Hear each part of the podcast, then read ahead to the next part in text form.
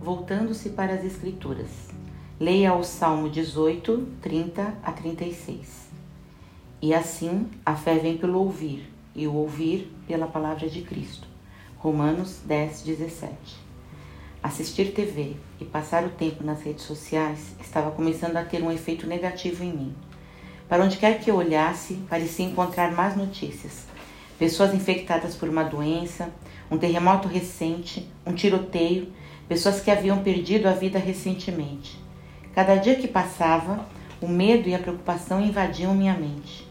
Comecei a achar difícil sair de casa. Estava emocionalmente abalada e me sentia triste na maior parte do tempo.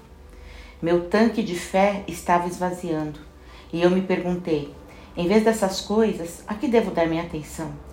A única coisa que me ajudou foi ouvir a palavra de Deus. Dia após dia, comecei a passar mais tempo estudando as, as Escrituras. Ouvia sermões e ensinamentos. Cantava e dançava com a música de adoração. Embora eu não tenha experimentado uma mudança instantânea, continuei.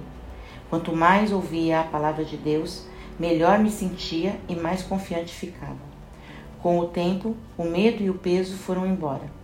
Gastar tempo na palavra de Deus pode nos ajudar a superar nossos medos e sempre vale a pena. Oração. Deus misericordioso, agradecemos pela tua palavra que nos edifica e dissipa o nosso medo. Obrigada pela proteção amorosa que tu nos forneces.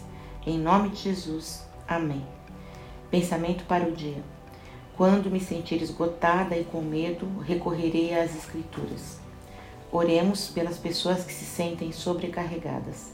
Celina Machado, Blantyre Malawi.